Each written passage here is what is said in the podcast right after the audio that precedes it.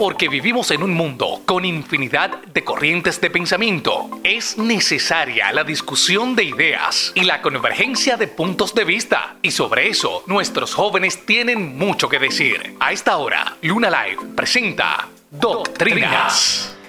Muy buenas mi gente y bienvenidos a Doctrinas. Gracias por escucharnos. Mi nombre es José Dávila y estoy siendo acompañado por Sebastián Tosas. Bienvenido. Y si esta es tu primera vez escuchando Doctrinas, quiero que sepas que nuestro propósito es exponer información sobre temas polémicos del, diario vivir e incluir nuestra opinión al respecto. De ahí viene nuestra versión del concepto entretenimiento informativo. Y recuerda que nos, estás escuchando a través de la aplicación móvil de Luna Life o lunalifepr.com.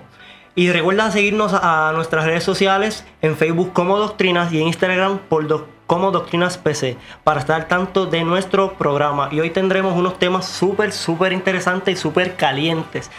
Temas que están corriendo últimamente por el planeta. Este, y el primer tema que trataremos hoy será la renta básica universal. Cuéntame, Seba, ¿qué es la renta básica universal? bueno, la renta básica universal. Tal vez te estás preguntando qué disparate es ese de la renta básica universal. Y vamos a hablar sobre eso, ya que es un tema que está tomando bastante auge en estos días. Recientemente se debe a, las elecciones en Estados Unidos, ya que hay un candidato que está proponiendo esto. Pronto hablaremos de ese candidato, pero ahora vamos a hablar de eso que he llamado la renta básica universal, o en inglés conocido también como el Universal Basic Income. Y quiero decirte que esta renta básica universal es una forma de sistema de seguro social en la que todos los ciudadanos o residentes de un país reciben regularmente una suma de dinero sin condiciones. Claro destacar, sin condiciones, ya sea desde un gobierno o alguna otra institución pública, además de cualquier ingreso recibido de otros lugares, la, la recibe todo miembro de pleno derecho o residente de la sociedad, incluso si no quiere trabajar de forma remunerada, sin tomar en consideración si es rico o pobre o dicho de otra forma, independientemente de cuáles puedan ser las otras posibles fuentes de renta, sin importar con quién conviva. Básicamente, este, lo que acaba de explicar Sebastián es que es una forma de tú te van a pagar todos los meses una cantidad de dinero sin importar quién tú seas, sin importar si trabajes, sin importar tu estatus social, tu estatus económico, te pagarán una suma de dinero. Exacto, es una forma de ayuda del gobierno, por así decirlo, pero es una forma eh, de ayuda que es para todo el mundo. Seas pobre, seas rico, seas de clase media, estés sobre o bajo el nivel de pobreza, te pagarán esta suma de dinero. Y es que eh, vale mencionar que obviamente es para personas de 18 o mayores de 18 años. Y cuáles hay personas combaten este tema, algunos están a favor, otros están en contra, pero eh, hay dos factores. Está el factor de si mejoraría o el factor de que si ocurriría algo mal por esto. Y los factores que lo, que lo apoyan son los siguientes. Mejoraría la situación de las personas con nivel de adquisitivo bajo. Se evitaría o al menos dificultaría la desvalorización de nuestra capacidad de trabajo. Nadie se vería obligado a aceptar condiciones deplorables porque no estaría obligado por la necesidad. Los trabajos desagradables serían mejor pagados. Los trabajadores estarían en mejores condiciones para negociar los contratos de trabajo. No habría que vigilar que los parados trabajasen ilegalmente como pasa con la ayuda por desempleo. Como no se perdería al RB en, al encontrar trabajo, sería menos probable que se trabajase de forma ilegal. Así no se gastaría dinero en investigar el fraude. Esta parte aquí en específico me llama mucho la atención porque dice que evitaría que se, que se trabajase de forma ilegal. Obviamente, de forma ilegal sería que, que ocurran fraude o personas que vendan droga o personas que hagan Exacto, cosas. que en obrar, pues que cometan algún, algún crimen para ganar dinero fácil. Exacto, y más aquí quiero tocar este punto, esto en Estados Unidos o en otros países, eh, muchos países están viendo, están considerando esta opción de la renta básica universal, pero quiero tocar específicamente, en este momento a Puerto Rico. Si en Puerto Rico realmente esto funcionaría, una paga, vamos a hacer un ejemplo, que te paguen mil dólares mensuales, que eso llegaría a ser 12 mil dólares al año, si en Puerto Rico eso realmente funcionaría con nuestro con, con nuestro estatus colonial ¿Tú crees que eso funcionaría, Seba? Bueno, para, o sea, es un, en papel es una gran idea. Y para resumirla, pues en Puerto Rico la gente estaría recibiendo mil dólares al mes. O sea, si ahora mismo hay personas que están recibiendo este, cupones, este, ¿qué otra ayuda del gobierno? O sea, Seguro social. No, o sea, seguro social no es ayuda del gobierno. No.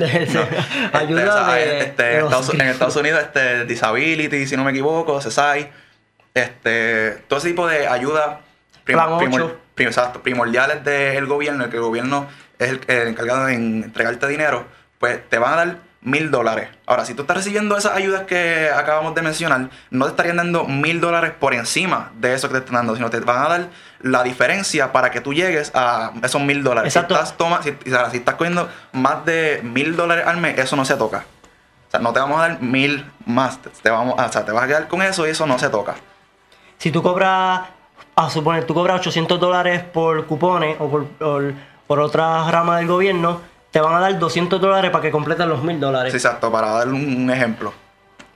Entonces, y aquí quiero tocar un tema en específico porque aquí en Puerto Rico se dice mucho de que las personas que cogen plan 8 o las personas que viven en residenciales, las personas que cogen cupones, dicen mucha gente que son personas, por decir esta palabra vulgar, son personas vagas, que son personas que no trabajan porque que reciben, reciben esa ayuda y no deciden trabajar por cualquier razón que tengan.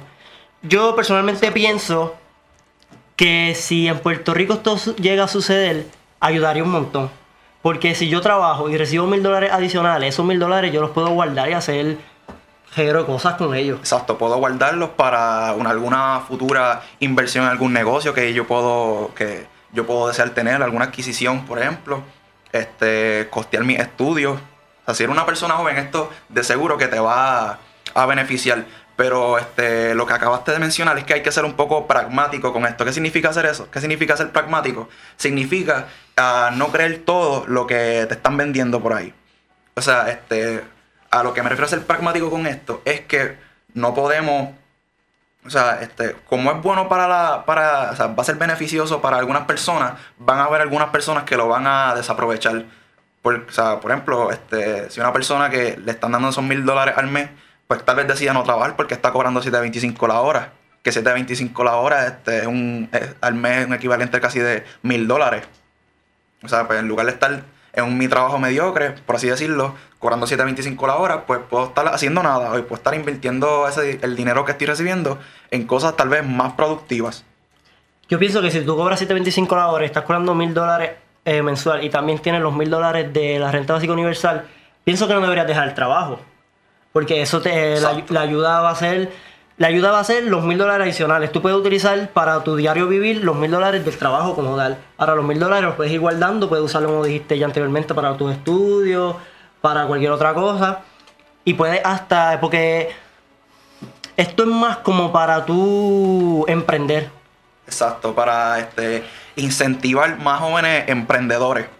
O sea, porque eso es lo que necesita ahora mismo la economía. Necesitamos más personas jóvenes invirtiendo en negocios. O sea, invirtiendo el dinero este, en, en- haciendo negocios. O sea, abriendo este, tal vez un restaurante, cosas así. Y este, ne- economía. nego- negocio netamente puertorriqueño. Eso es lo que se necesita mucho en este país. Y obviamente que los apoyen también.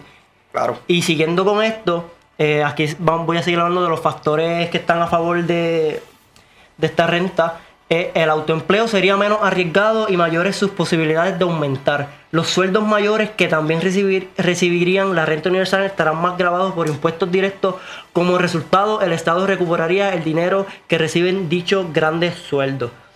Y ahora hablaré de los detrafactores, afirman, de los detrafactores que... Perdona, perdona que te, que te interrumpa, pero lo que acabaste de decir, pues básicamente, este, como, como, este, explicando de manera más científica lo que nosotros dijimos anteriormente, pues que el autoempleo, si tú quieres este, tener tu propio negocio, pues será menos arriesgado, ya que cuentas con, cuentas con más dinero.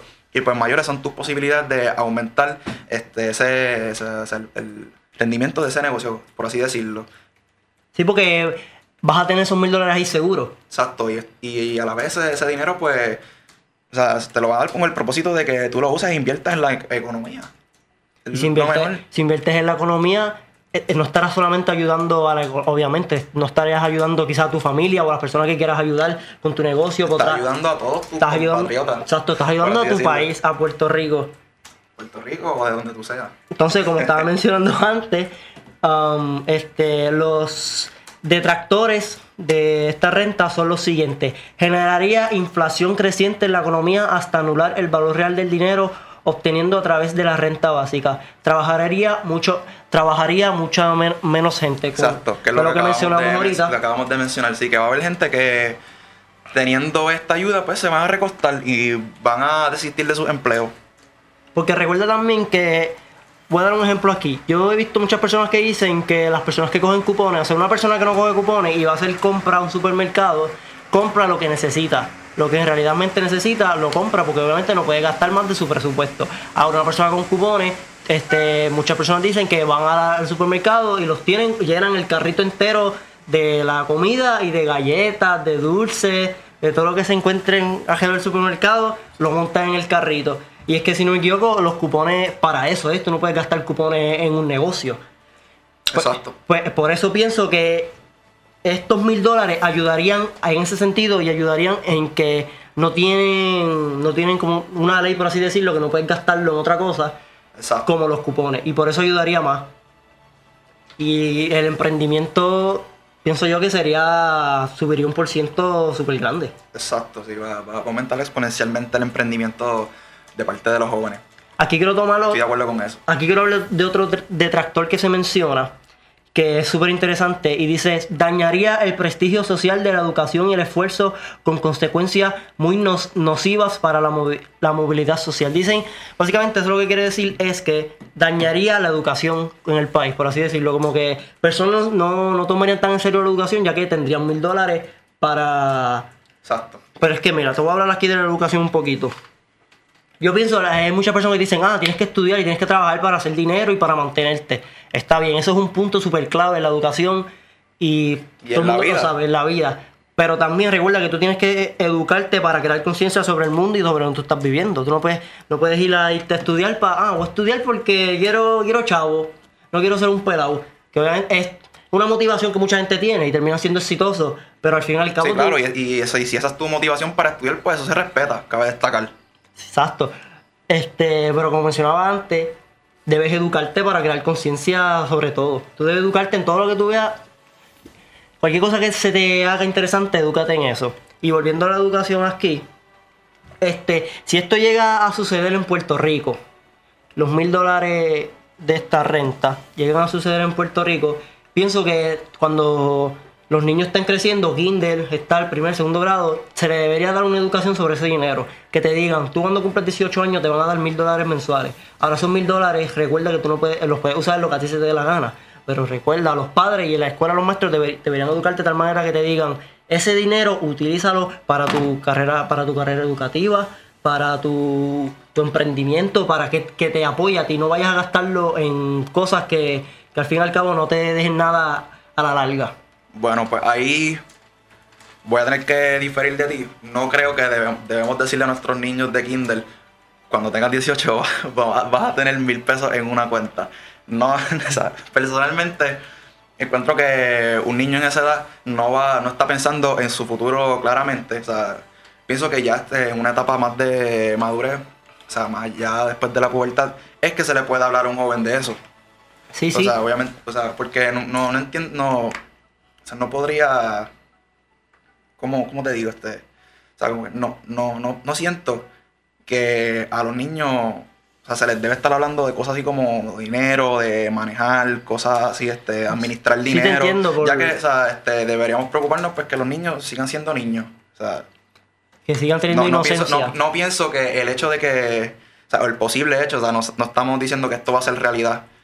Eso no lo sabemos, pero no deberíamos estar diciéndole a nuestros niños que posiblemente vas a tener mil pesos, entonces eso va a crear este sentimiento de que, está bien, pues no voy a tener que estudiar porque voy a recibir mil pesos. Y desde pequeños los va a estar este, adoctrinando, doctrinas, los va a estar adoctrinando en ese, o sea, en esa, en esa mentalidad. Así que este, pienso que ahí este, es importante mencionar eso. Como mencioné, es básicamente lo que yo quiero decir básicamente es ir sembrando la semillita desde pequeño. Que eh, como tú dijiste, que va a crear lo de la persona que no trabaje.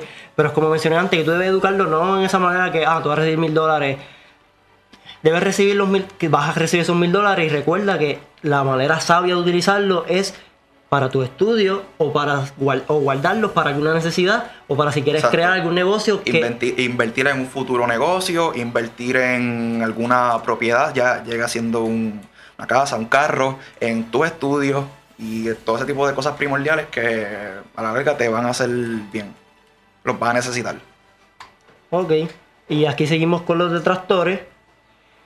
Se destinarán recursos que, que podrían generar más empleo y atraer, y atraer inversiones. Si poseer la ciudadanía no fuera un requisito para percibir la renta básica universal, atraería a inmigrantes que tratarían de conseguirla sin contribuir ninguna actividad productiva. Eso está súper interesante. Yo pienso que, que sí, debe- o sea, si esto se va a hacer, pues deberíamos dárselo a ciudadanos americanos.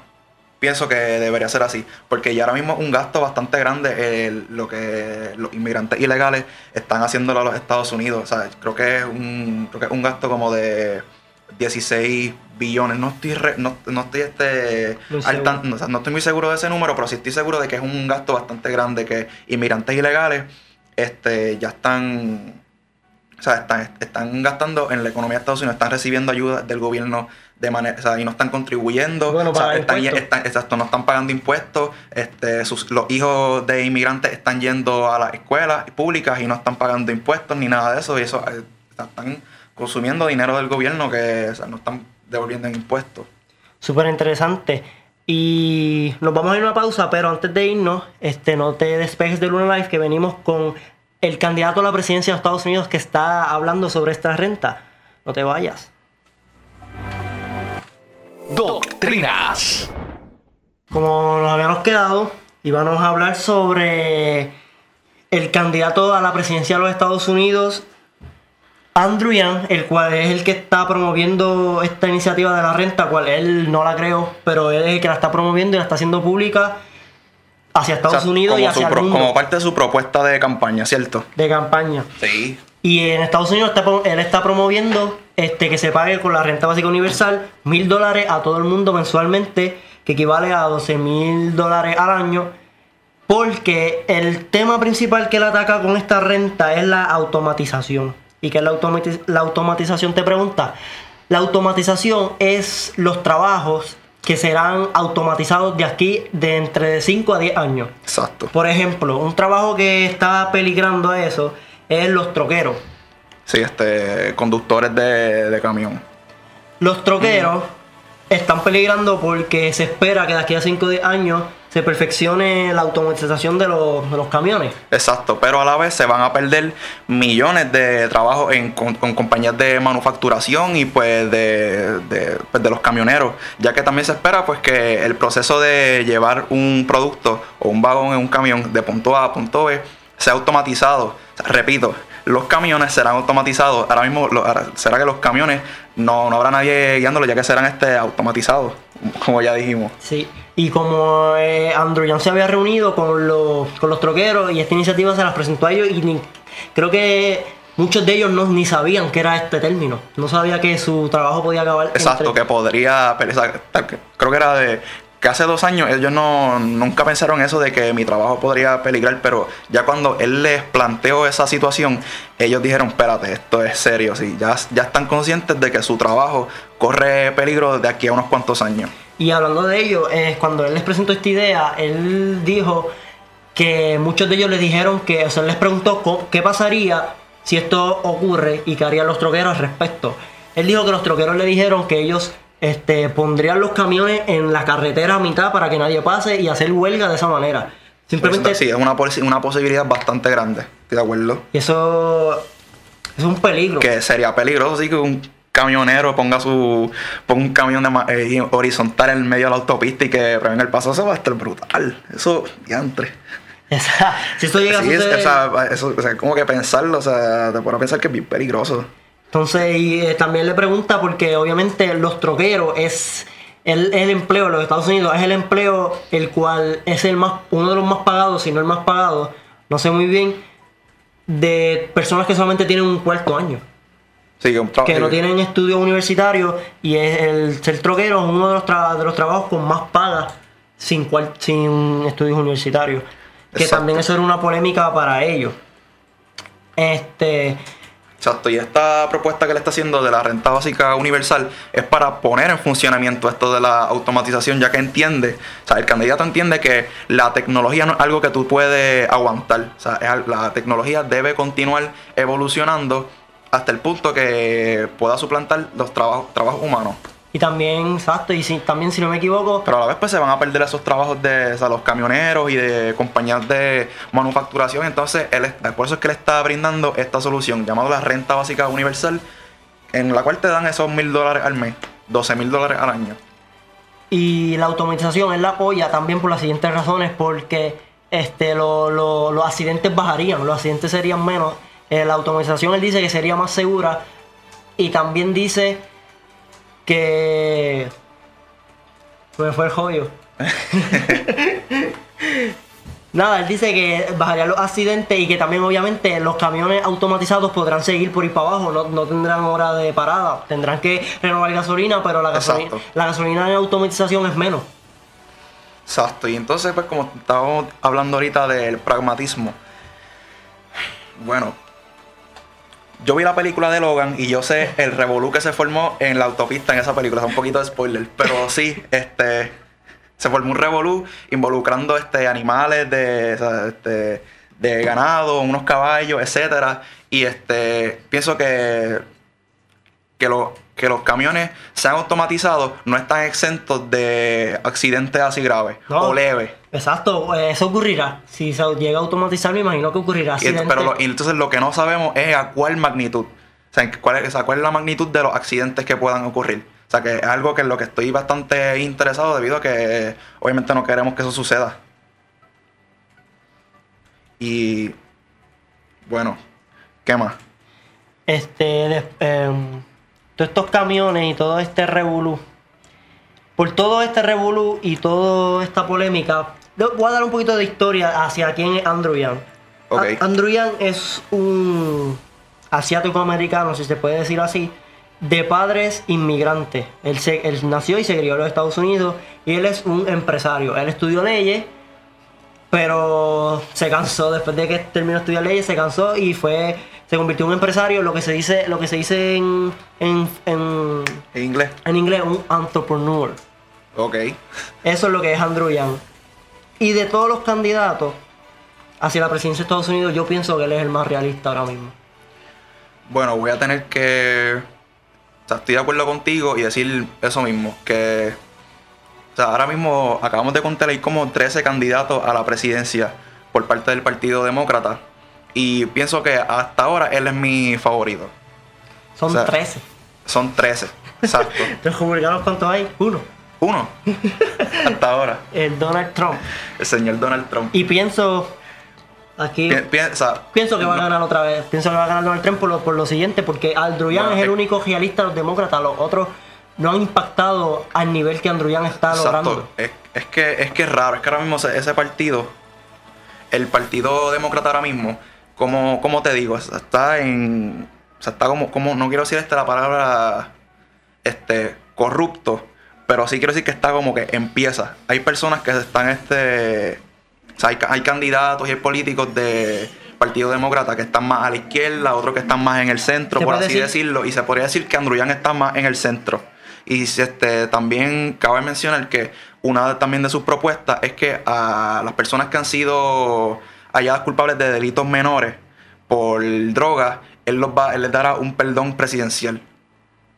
Esa es una gran estrategia. Exacto para su candidatura es una y, estrategia. para, en sus propias palabras, piensa que es, no, hace, no hace sentido que una persona sea convicta de algo como poseer este, no sé, un gramo de marihuana, no sé las medidas este, precisamente, cuando en otros estados es algo completamente legal. Si él entiende que si en un estado es legal, ¿por qué no en, no, por, qué no en todos Estados Unidos? Y en sus palabras dijo, a esas personas les daré un perdón presidencial y cuando salgan de la cárcel les voy a dar un high five. Entonces, entonces me queda como que diantre, pues vas a tener que saludar mucha gente ese día. bueno, y hablando de fecha y todo, creo que este 20 de abril, 21 de abril del 2021 él tiene planeado hacer eso, algo así. No sé, es raro. Tiene una candidatura fuerte ahí. Sí. Y eso pienso que deberían escucharlo más en los medios tradicionales. Búsquenlo como Andrew Yang, candidato a la presidencia de los demócratas. Y hablando ahorita de perdón, de perdón presidencial, los vamos a perdonar si se quedan aquí escuchándonos por Luna Live. Doctrinas. Muy buenas, eh, bienvenidos de vuelta a Doctrinas.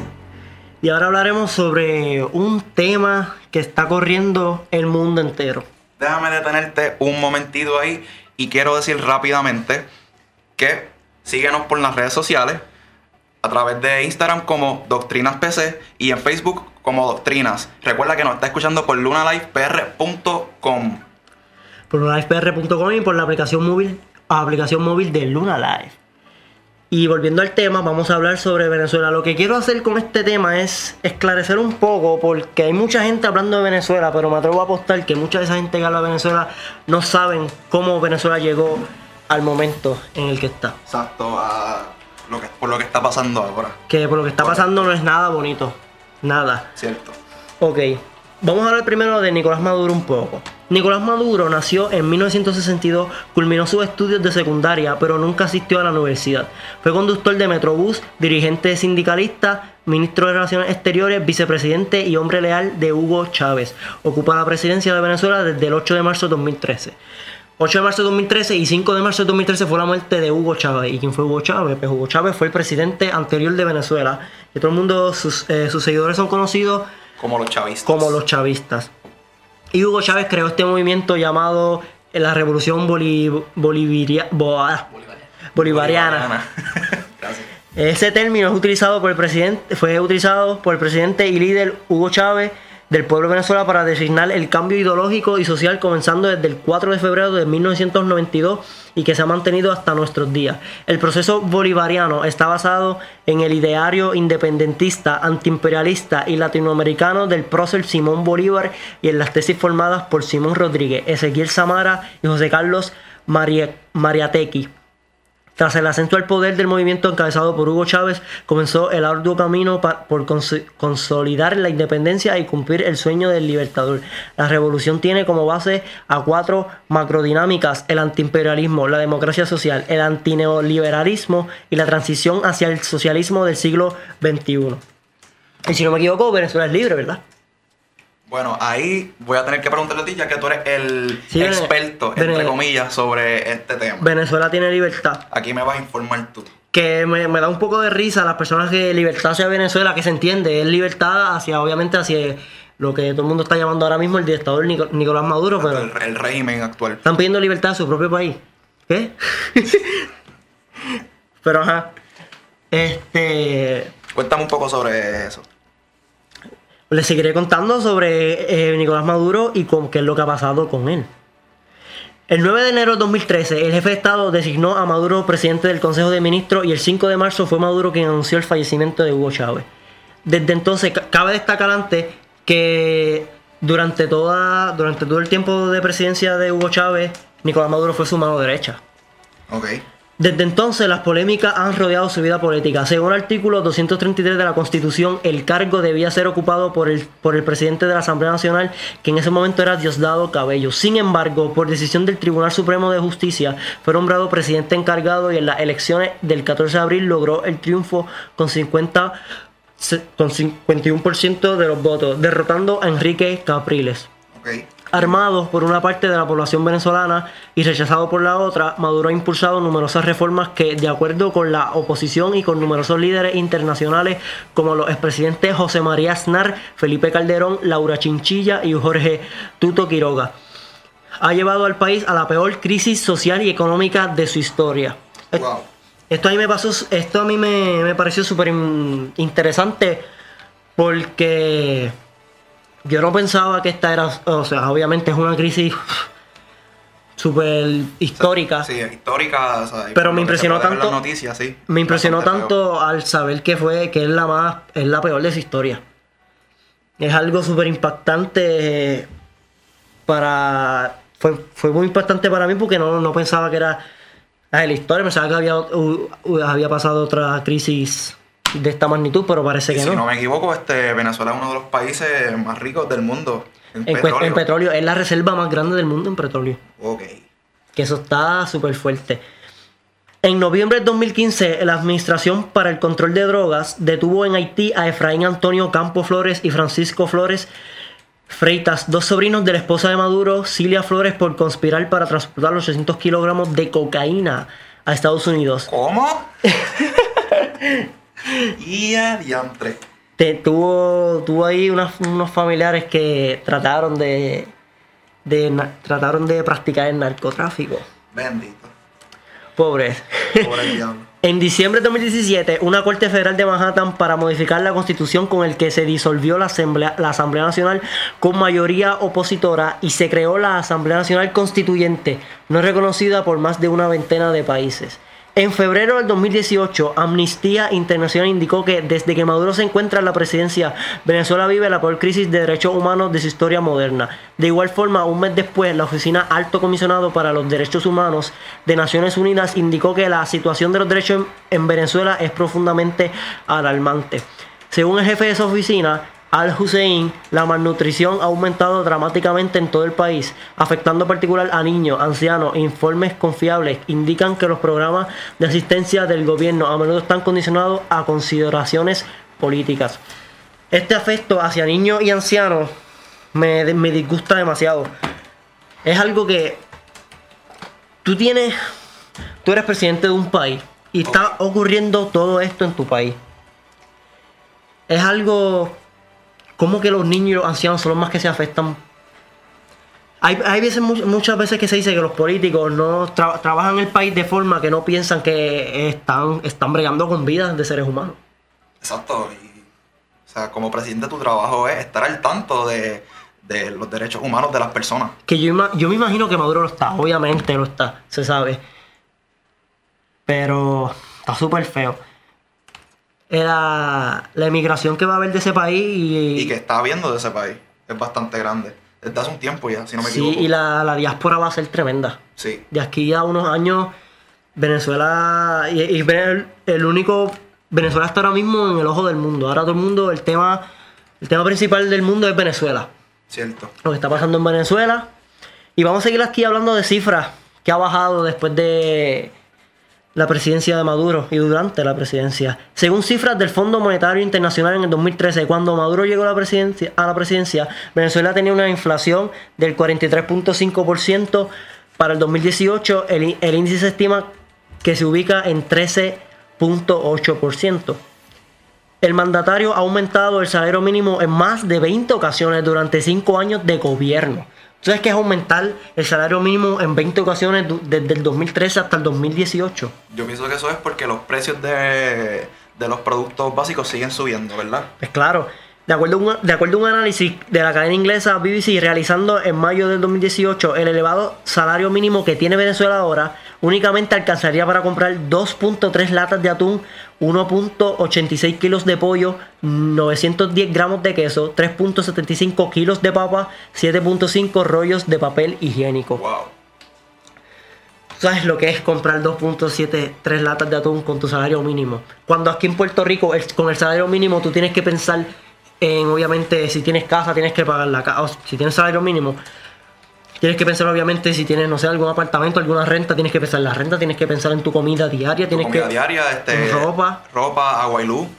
Si Agua tienes luz. un carro, celular. O sea, son muchos gastos este, fundamentales ahora mismo en Puerto Rico. Ahora imagínate si tuvieras un sueldo, si estás cobrando el sueldo mínimo de Venezuela, que es mucho más bajo, estarías siendo obligado a vivir en la calle, tal vez. A vivir en la calle y a. Quizás a morir en la calle. Porque quizás te, te, te rindas y digas, yo no, ya no aguanto esto. Y quizás si tienes familia, mil veces peor. Si tienes familia es lo peor. Porque como estaba hablando ahorita del salario mínimo Porque, en Puerto o sea, Son más Rico. bocas que tienes que alimentar. Claro. Exacto, como estaba hablando del salario mínimo en Puerto Rico, aquí se vive con este. Se puede decir que en algunas, en algunos casos específicos se puede vivir con el salario mínimo. Pensando en, En algunos casos, pero o sea, está claro que hay gente que, que da la vida diciendo que no se puede. Sí, es, es cierto. Pero como estaba mencionando, el salario mínimo aquí, aunque sea, te da para comprar lo que habíamos mencionado: ropa, comida, si lo sabes utilizar. Ahora en Venezuela, tú cobras un salario mínimo pensando que solamente puedes comprar dos latas de atún. En verdad que es algo que Me choca demasiado. O sea, es demasiado triste. Realmente si tú quieres aportar, aportar a, o sea, como de forma, como alguna causa humanitaria, actualmente no puedes, ya muchos países lo han intentado, ¿verdad? Sí, hablando de los países que han intentado llevar la ayuda humanitaria a, a Venezuela, Venezuela. está esta siguiente información, este, la cual dice que Maduro, eh, Colombia intentó traer ayuda humanitaria y Maduro cerró la entrada, de, se- cerró y cerró conexiones con Colombia, cerró la frontera colombiana hacia Venezuela y obviamente ay- ayuda humanitaria no entra. Yo entiendo en una parte por qué Maduro hace esto. Y es porque Maduro culpa mucho. Por ejemplo, este, una pregunta que mucha gente se hace, ah, pero ¿por qué? O sea, Juan Guaidó se, fue el que se procla- proclamó como presidente de Sí, Venezuela. Imagínense si. Imagínense si hay tantos regueros en Venezuela que hay dos presidentes. No se sabe bien ni quién es el presidente. ¿Qué, reguero, ¿Qué clase de reguero hay en Venezuela? Pues entonces, como estaba mencionando, yo entiendo un poco por qué Maduro este, evita la ayuda humanitaria, que no la debe evitar. Y él porque él menciona mucho que él tiene miedo a, la invasión. Como por aquí dice. Yo pienso también que, o sea, para acordarte un momentito, pienso también que es por la incertidumbre. Yo pienso que es un tipo que no sabe realmente lo que está pasando, como pudimos ver hace unos días con, con el- este, la entrevista que le hizo este, el reportero Jorge Ramos de Univision, que hasta fue, si se podría decir, este, en palabras en palabras finas, baneado de, baneado, baneado de Venezuela. Ya no puede volver ahí Y- y- de por vida. baneado Debido- y convertido en un presidario porque fue preso. Cierto también. Este, debido a que Maduro se molestó en medio de la entrevista, ya que Jorge Ramos le enseñó un video de, de, de venezolanos comiendo de la basura. Entonces, yo como presidente, yo tengo que decir, eso es verdad. O sea, por eso, eso que yo estoy viendo, eso es verdad. Entonces, podría entender la incertidumbre que ese tipo está sintiendo ahora mismo. Y por eso entiendo que se haya molestado e hizo lo que hizo. Pero ahora, continúa. Eh, como continuando en tu punto, la incertidumbre hacia ese tema. Exacto. Porque él sabe, él reconoce, me imagino, si Maduro no reconoce, no sé, no sé quién realmente es en ese sentido, porque tú reconoces que hay una hambruna en, en tu país. Exacto. Y volviendo a lo de Jorge Ramos, esa incertidumbre está y está en muchas personas, porque Jorge, y más de Jorge Ramos, que es una persona que su, su, su entrevista, sus libros están rodeados de polémica. Por ejemplo, el Donald Trump lo sacó de, de, una, de una serie de, de un QA, por así decirlo, y él está Sí, de una conferencia de prensa, ¿verdad? Y Jorge Ramos fue expulsado de esa conferencia de prensa. Y se entiende, yo entiendo la incertidumbre de Maduro, lo entiendo en ese sentido. Sí, Ah. porque es como un tipo que, este, que, que empuja hacia la polémica, que la provoca, por así decirlo, como un provocador. Pero bueno, este, yo entiendo que o sea, tampoco lo estoy atacando, ya que ese viene siendo su trabajo. Su trabajo es periodismo. Y entiendo que en ciertas, en ciertas situaciones tiene que provocar, por así decirlo, tiene que provocar el chisme donde no lo hay, porque pienso que eso es un fundamento básico de, del periodismo. Pero continúa. Mucha gente se pregunta por qué quizás en Venezuela, ah, por qué no llevan a cabo la votación, obviamente, como en todos los países, para sacar a Maduro del poder. Aunque déjame, cabe destacar que obviamente Maduro todavía tiene seguidores centenar. Maduro obviamente, aunque te- la, opos- la oposición en estos momentos creo que es más grande, pero como quiera tiene sus seguidores, los tiene potentes y creo que la mayoría de sus seguidores son chavistas. Ok. Porque al ser la mano derecha de Hugo Chávez, sus seguidores deben ser la tiene- mayoría chavistas. Tiene, tiene, o sea, tiene, tiene ese lado de, de su parte. Está bien. Como vuelvo a decir, este, mucha gente se pregunta quizás por qué no se puede votar en Venezuela, sacar al presidente de ahí, del poder. Y es porque la gente ya no tiene motivación a votar. La gente ya no tiene motivación a votar. Y Maduro acusa la, la falta de motivación a esto.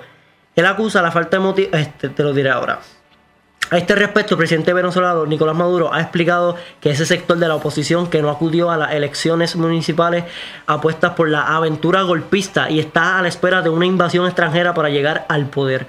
Básicamente lo que quiere decir que la gente no vota porque están en espera de una invasión extranjera para que gobierne el país, que es lo que estaba mencionando antes de por qué Maduro no acepta las ayudas humanitarias de Colombia, las de Puerto Rico, que Puerto Rico envió una y los pararon a mitad de viaje. Que si no me equivoco, también hubo una pequeña polémica en eso.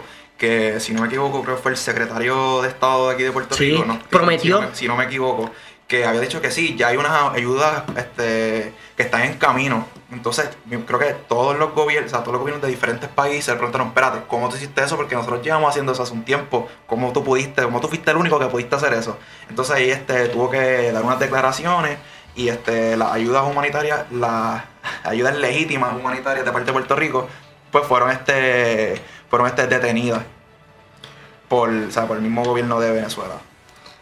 Esa incertidumbre de invasión, yo pienso que la, tuviera mucha gente, y más la situación que está Maduro, que es el único punto que yo entiendo de él.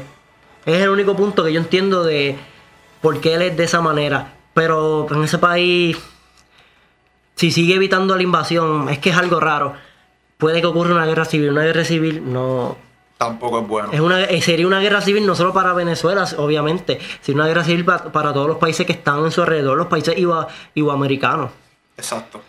Sería algo tremendo. Pero nada, Venezuela, estamos con ustedes, están en el ojo del mundo, 100% los tenemos en mente los tenemos siempre, son nuestros compatriotas.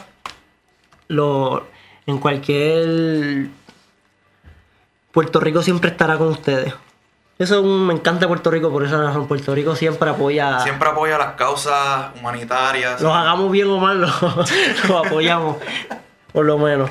Exacto, no, no importa quién esté, si está el, el rojo o el azul, siempre estamos puestos para Estamos eso. unidos en ese sentido. Exacto. Y ahora venimos con una pausa. Quédate aquí en Doctrinas.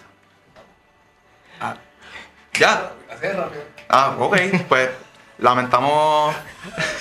lamentamos, lamentamos eso. Son mentiras. Ninguna pausa. Aquí se acabó el programa. Aquí se acabó el programa de Doctrinas. Recuerda seguirnos por nuestras redes sociales. por Instagram como Doctrinas PC y en Facebook como Doctrinas. Y recuerda que nos escuchas todos los sábados a las 2 de la tarde, luego de José No. Claudio, Luego de José Claudio, exacto. a través, eh, a través de lunalifepr.com o la aplicación móvil de Luna Live. No nos esperes, nos vamos. Adiós. Esto ha sido Doctrinas por esta semana. Nos fuimos. Esto ha sido Doctrinas. Tú también puedes ser parte de este interesante conversatorio a través de todas nuestras redes sociales. Doctrinas es una producción independiente para Luna Live. Las expresiones, comentarios y opiniones vertidas en el pasado programa no representan necesariamente el sentir de Luna Live, Café Teatro Tierra Luna ni sus